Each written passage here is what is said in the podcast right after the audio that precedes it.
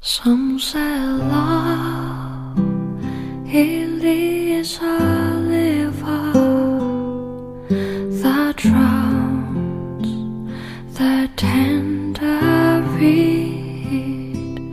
Some say love it is a laser that leaves your soul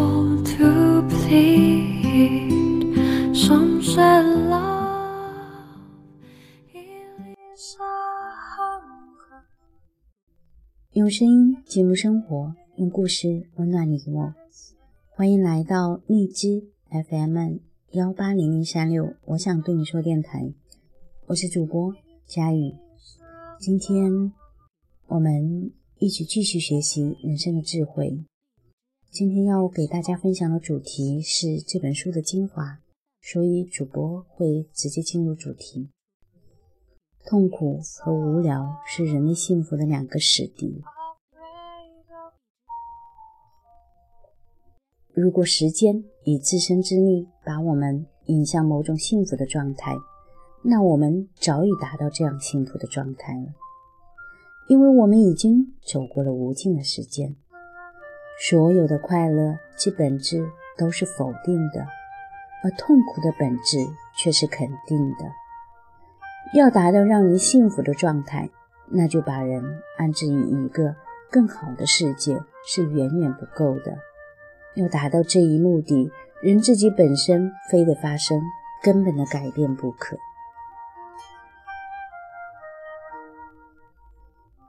需要从幸福的角度去衡量一个人一生是否过得幸福，他就需要列出自己得以躲避了哪些祸害，而不是曾经享受过哪些欢愉和快感。所谓幸福的生活，实在是应该被理解为减少了许多不幸的生活，以及还能够勉强忍受的生活。一个人所能够得到的最好的艺术，就是生活了一辈子，但却没有承受过什么巨大的精神上或者肉体上的苦痛，而不是曾经享受过强烈无比的欢愉。谁要是根据后者来衡量一个人一生是否过得幸福，那就采用了一个错误的标准。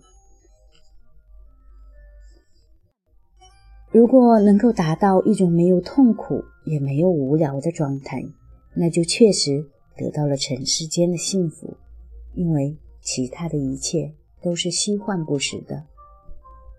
我们不应该以痛苦为代价去购买快乐，甚至只是冒着遭受痛苦的风险去这样做也不行，否则我们就会为为了那些否定的，因而是虚幻的东西而付出了肯定。和实在的东西，智者千方百计地躲避祸害。如果智者无法达到目的，那只能归于他的运数，即却跟他的愚蠢无关。只要得偿所愿，他就肯定不会有上当受骗的感觉，因为他所躲过的祸害千真万确在这生活中存在过。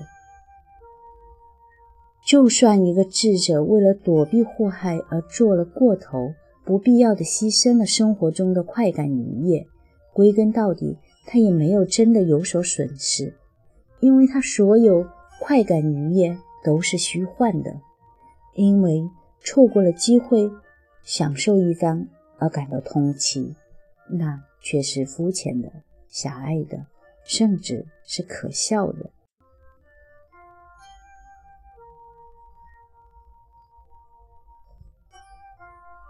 我们在没有痛苦的时候，蠢蠢欲动的欲望，就像我们映照出种种并不存在的快乐、享受的幻想。这些镜中花、水中叶，诱惑着我们对其亦步亦趋，这样我们就招来了毋庸置疑、真实不虚的痛苦。到了那个时候，我们就会痛惜业已失去了的无痛苦状态，它犹如。我们就轻率地抛弃了的天堂，我们只能徒呼奈何地希望一切都不曾发生，宁愿一切都可以从头再来。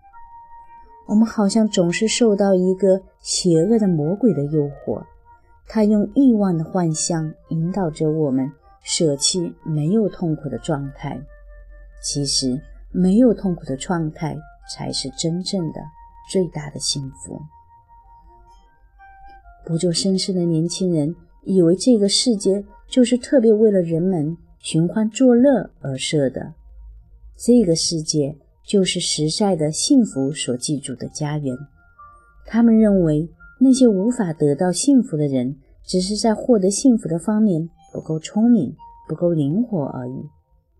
如果我们把生活的计划瞄准在避免痛苦，以及远离匮乏、疾病和各种痛苦难这一目标上，那么这个目标就是真实的。或许我们就能有所收益。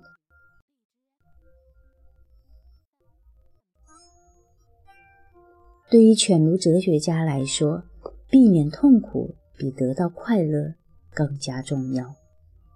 犬儒哲学家深谙快意享受的否定性质和痛苦的肯定性质，因此他们始终不易地做足功夫以逃避灾祸。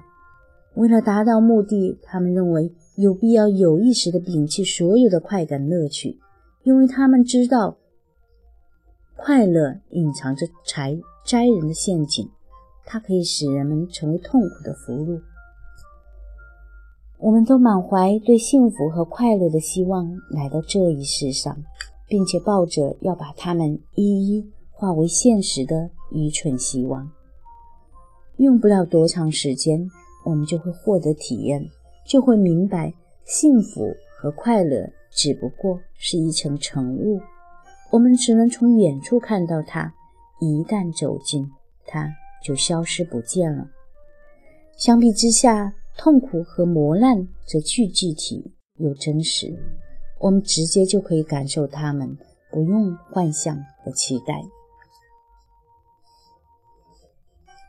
如果我们得到了教训，能够结出果实。那我们就会停止追求幸福和享乐，就会更多的关注如何尽可能的堵住痛苦磨难的来路。我们就会认识到，这个世界所给予我们最好的东西，不外乎一种没有苦痛的、宁静的和可以使我们勉强忍受下去的生存。要避免很不幸福的最保险的办法，就是不要要求。很幸福，相当不幸的生活是轻而易举的。相比之下，相当幸福的生活不仅很困难，甚至是完全不可能的。欢乐总是季节在喜庆的场面露面，它真要出现的话，那一般都是悄无声息、不做张扬的不请自来。它出现之初都是最平凡无奇。日常普通的环境场合，反正他就是不到那些显赫辉煌的场面露面。衡量一个人是否幸福，我们不应该向他询问那些令他高兴的赏心悦事，而应该了解那些让他烦恼操心的事情。因为烦扰他的事情越少，越微不足道，那么他也就生活的越幸福。如果微不足道的烦恼都让我们能够感受到，那就意味着我们正处于安逸舒适的状态了。在很不幸的时候，我们是不会感觉到这些小事情的。高贵和卓越的人很快就会领会命运的教诲，能够顺应命运，并且心存感激。他们会明白，在这个世界上。我们所能够得到的只是教诲，而不是幸福。人的内在拥有什么，对于人的幸福才是最关键的。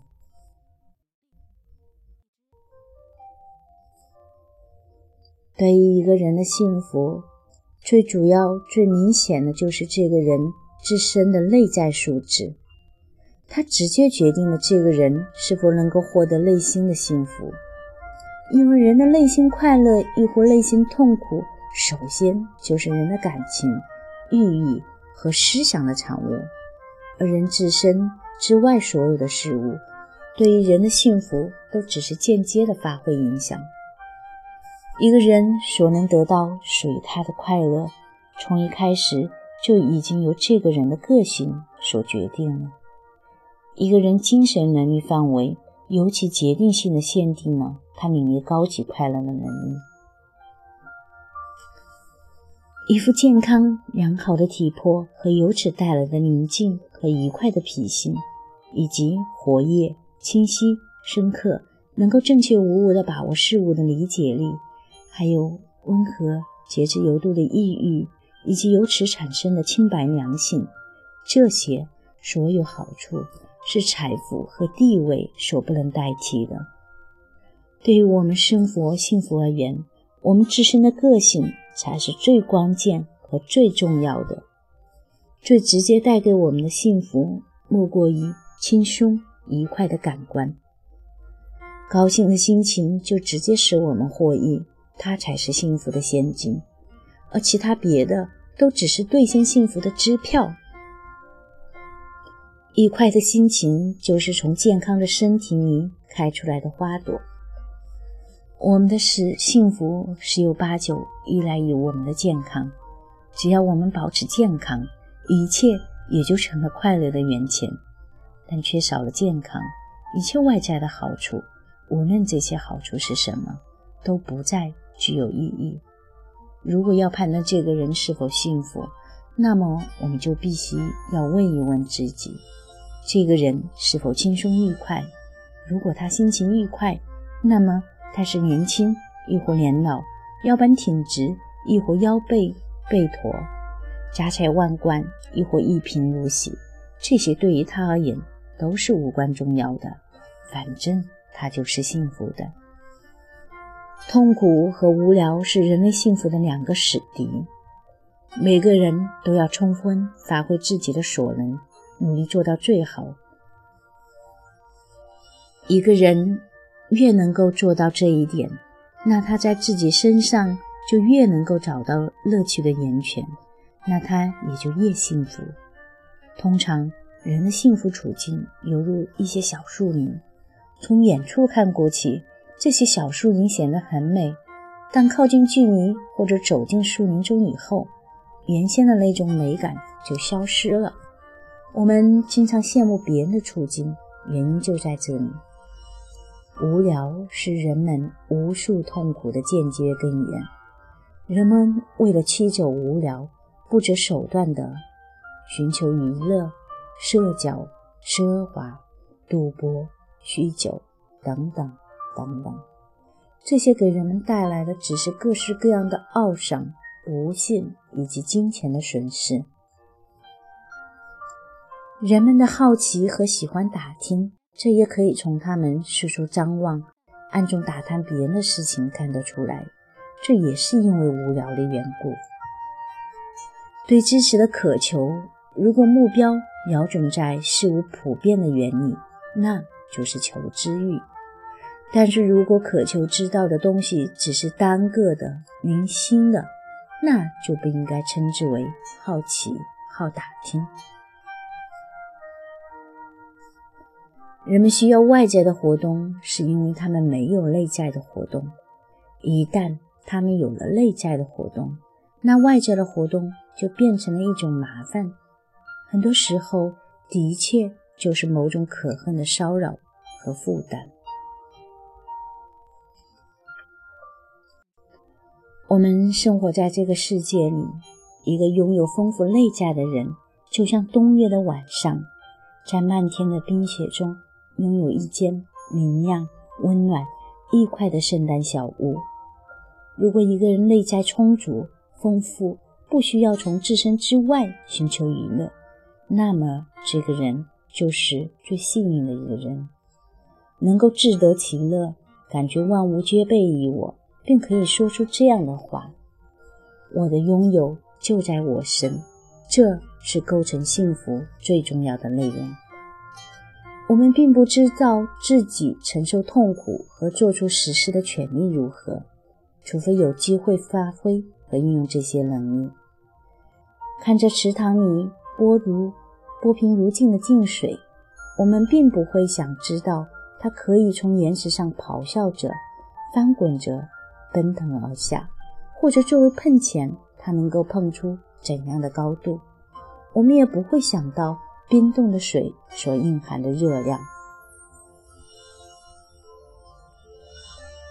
闲暇能够让人自由地享受意志和个性所带来的乐趣，所以闲暇是人生的精华。闲暇就是每个人的生命存在开出来的花朵，无论说是果实，也只有闲暇使人得以把握支配自身，而那些自身具备某些价值的人，才可以称得上是幸福的。但对于大多数人来说，闲暇只会造成一个无用的家伙，无所事事、无聊烦闷，他的自身就变成了他的包袱。我们所生活过的每一天都告诉我们，快感和享受就其自身而言，就算是得到了它们，也是骗人的。快感和享受并不能给我们真正所喜怒的东西，并没有让我们的内心。得到满足，得到了这些快感和享受以后，以这些快感、享受结伴而来的，或者出自这些快感、享受本身的不便和烦恼，也就让这些快感、享受变了味道。